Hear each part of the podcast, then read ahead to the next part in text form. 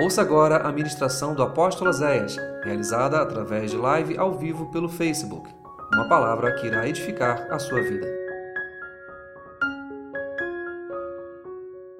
Chamou Moisés a todos os anciãos de Israel e disse: Escolhei e tomai vós cordeiro para as vossas famílias e sacrificai a Páscoa.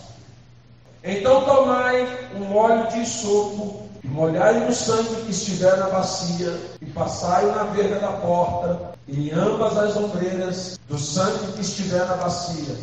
Porém, nenhum de vós saia da porta da sua casa até de manhã, porque o Senhor passará para ferir os egípcios.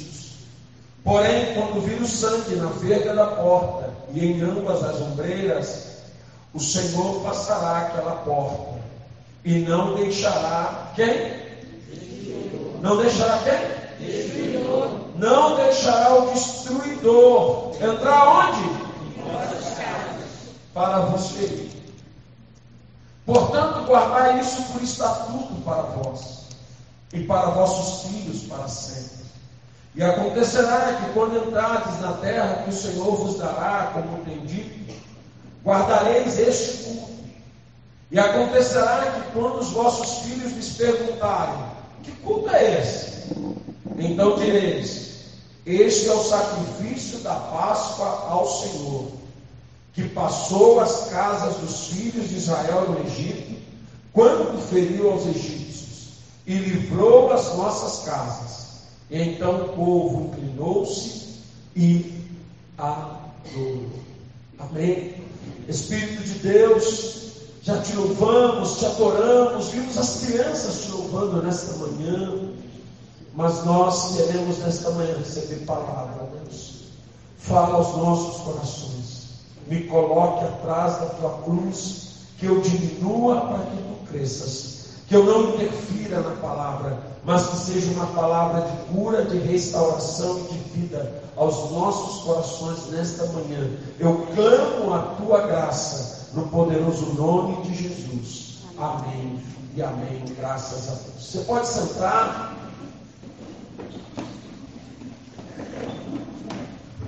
Amados, eu creio que todos vocês já conhecem sobre a Páscoa, mas como hoje, quando a gente fala em Páscoa, a primeira coisa que vem à mente são os coelhos e os chocolates. Quando a gente fala, está chegando a Páscoa, já vem logo na mente que comprar chocolate.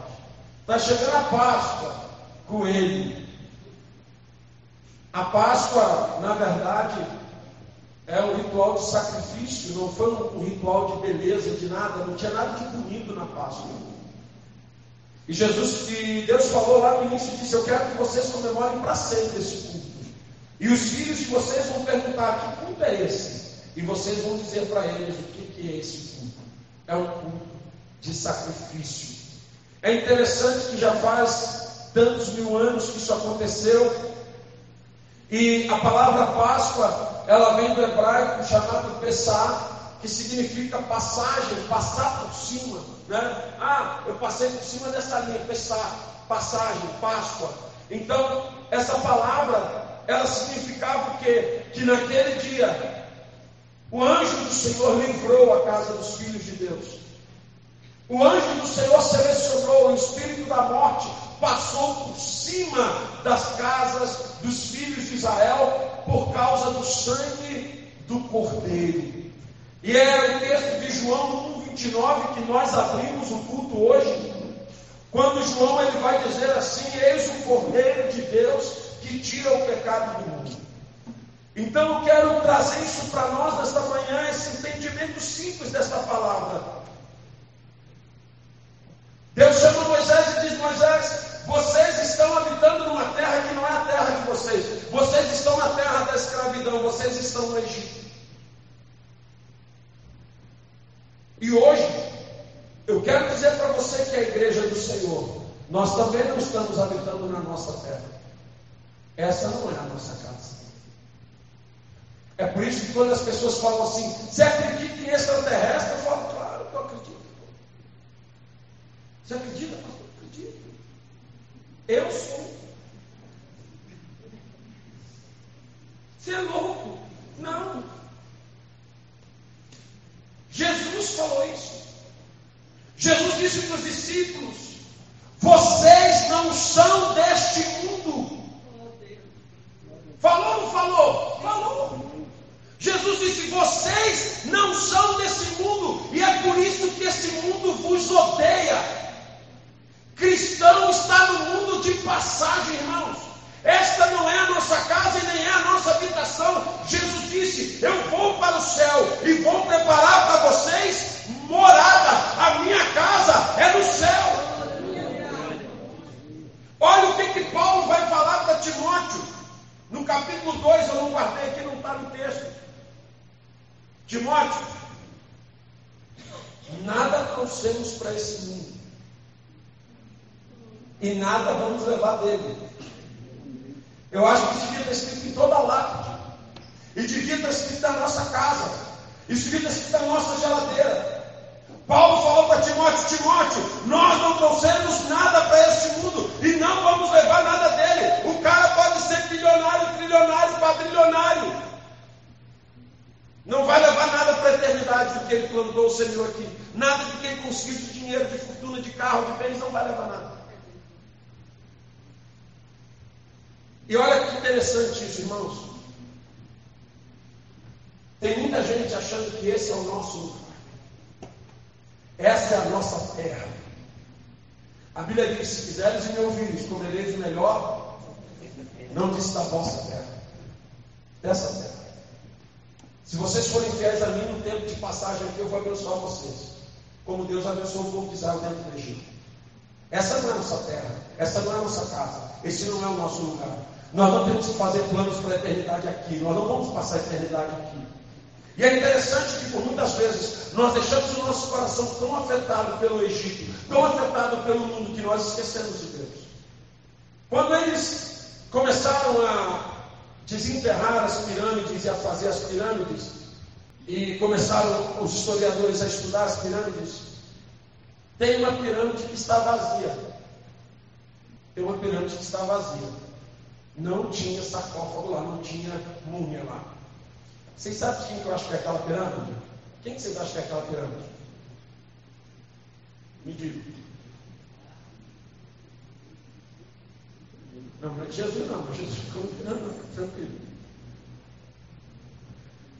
Aquela pirâmide para mim é de um cara que morou no Egito, viveu no Egito, governou o Egito, mas não amava o Egito. Porque ele disse assim: Eu quero que vocês me façam uma promessa. Quando eu morrer, vocês vão pegar os meus ossos e vão levar para Israel. E vocês vão me enterrar na minha terra. Quem foi esse homem? José. E ele foi um governador aliado de Faraó. É óbvio que ele tinha. Se até homens do terceiro escalão tiveram pirâmides, por que, que ele não teria uma? Se ele era o sucessor, o segundo de Faraó. Mas ele entendia uma coisa: eu moro aqui, eu governo aqui, eu tenho reinado aqui, mas eu não sou daqui, aleluia. Você entende que isso, irmãos? Você entender quem você é. Eu estou nesse mundo, eu habito nesse mundo, eu moro aqui, eu como aqui, eu passeio aqui, eu viajo aqui, mas eu não sou daqui. Nós somos cidadãos dos céus. Quando chegaram para Billy Graham e falaram para ele, Billy Graham, o Partido Progressista quer que você seja candidato a presidente dos Estados Unidos. Porque uma pesquisa feita disse que você é um dos homens com maior aceitabilidade em todos os Estados Unidos. Seu nome é requisitado nos Estados Unidos inteiro. E ele disse: Infelizmente não posso ser. Eu não posso me rebaixar. Eu já sou embaixador dos céus. Ser presidente é pequeno demais para quem já é embaixador dos céus.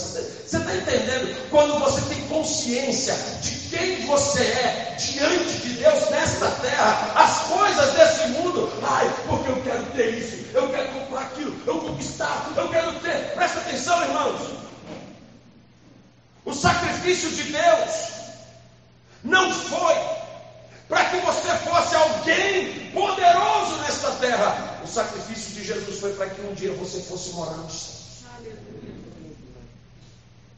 Moisés, pega o sangue, diga a todas as famílias que matem o cordeiro, coloque o sangue numa bacia, pegue um molho, um óleo de sopo, que é um, um mato, pegue e passe nas, no caixonete, vamos dizer assim, né? na verga, que é o de cima, e nos umbrais, passa no caixonete da porta. Porque Moisés, o espírito do destruidor vai vir. E ele vai passar. Mas as casas que estiverem marcadas, ele não vai entrar. E diga para eles não saírem de casa. Diga para ninguém colocar os pés para fora de casa. Esse texto é fantástico demais. Presta atenção no que está acontecendo. Às vezes a gente acha que nós estamos imunes porque estamos indo na igreja, porque somos de igreja, porque já entregamos nossa vida para Jesus. Você precisa ter uma marca sobre a sua vida. A religião não te marca no mundo espiritual. O fato de você ir um culto não te marca no mundo espiritual. O que te marca no mundo espiritual é a presença do Espírito Santo de Deus. É a luz do Espírito Santo em você. É a marca do sangue do Cordeiro derramado sobre a sua vida. E é interessante que Deus está dizendo assim: fala para ninguém sair de casa. Fala ter cuidado com a curiosidade. Por quê? Satanás ele nos assedia com a curiosidade do mundo, irmãos. Eu lembro que quando eu era adolescente, jovenzito, não tinha né, internet, não tinha nada, a gente só via as coisas mesmo na televisão, nos filmes, e era, acho que a gente era mais feliz um pouco do que hoje. E eu fui jovem há poucos dias atrás, era muito pouco tempo. E o que, que acontece com isso? Nunca tive vontade de fumar, nunca tive vontade de beber, nunca tive vontade de me drogar, nada disso. Mas tinha uma coisa que eu era doida. Eu tinha vontade de ir num baile, cara, muito grande. Por que acontece? Crente não podia dançar. Hoje eu vejo aqui, a gente faz festa com os jovens, né? Os jovens pulam, dançam. Não, na minha época não. não. André tinha uns toca-discos lá e tinha uns discos da Olivia Newton-John, aquele John Travolta.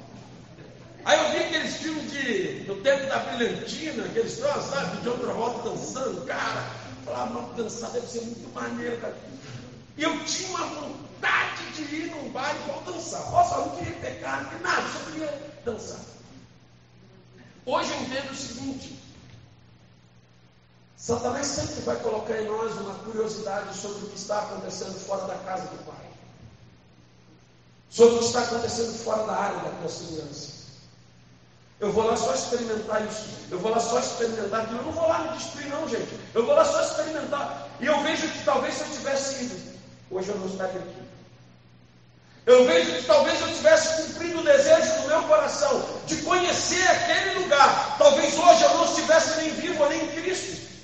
Porque por muitas pessoas que foram numa curiosidade experimentar alguma coisa, numa curiosidade, se você vai num centro de recuperação, você vai descobrir um monte de jovens, um monte de homens e mulheres que por uma curiosidade hoje, eles são dependentes químicos.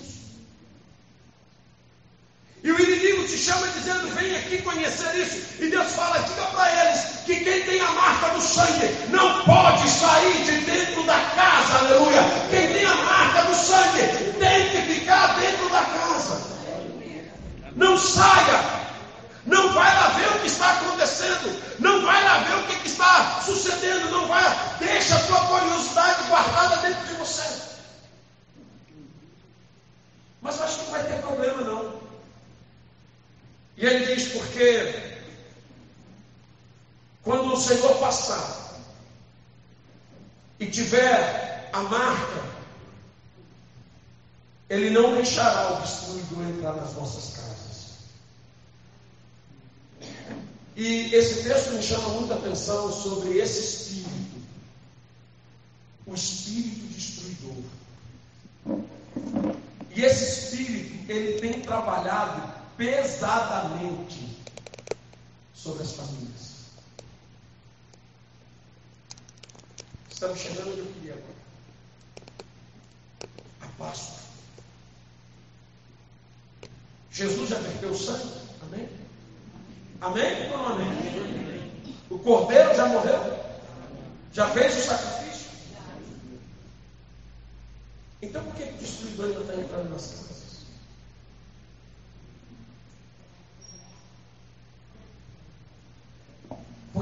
22 está entrando na casa daqueles que se dizem Israel de Deus? Por que, que eu estou vendo pessoas que se dizem cristãs se divorciando? Por que, que eu estou vendo pessoas que se dizem crentes se divorciando? Por que, que eu estou vendo pessoas que se dizem cristãs com a sua família destruída, casamento destruído, filhos destruídos? O que, que está acontecendo? Por que o destruidor?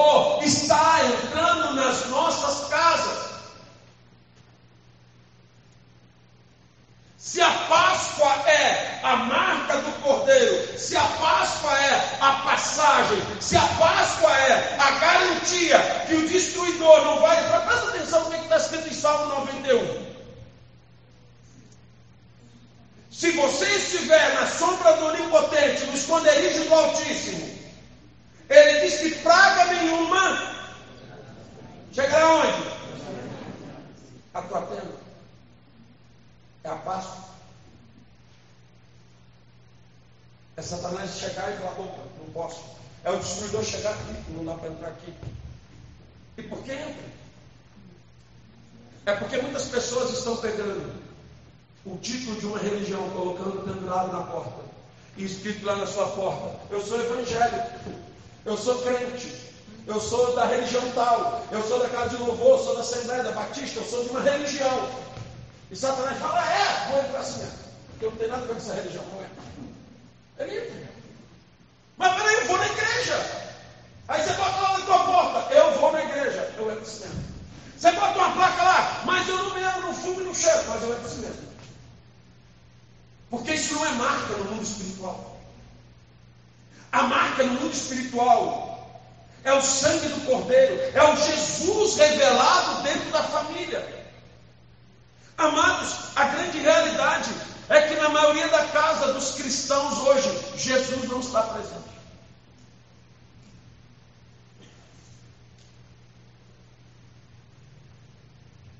Pega a casa de um cristão e vê quanto tempo tem de oração dentro da casa dele. Pega a casa de um cristão e vê quanto tempo tem de leitura bíblica dentro da casa dele. Pega o cristão hoje e vê quanto tempo a família dele gasta por mês em jejum. Pega, me diz.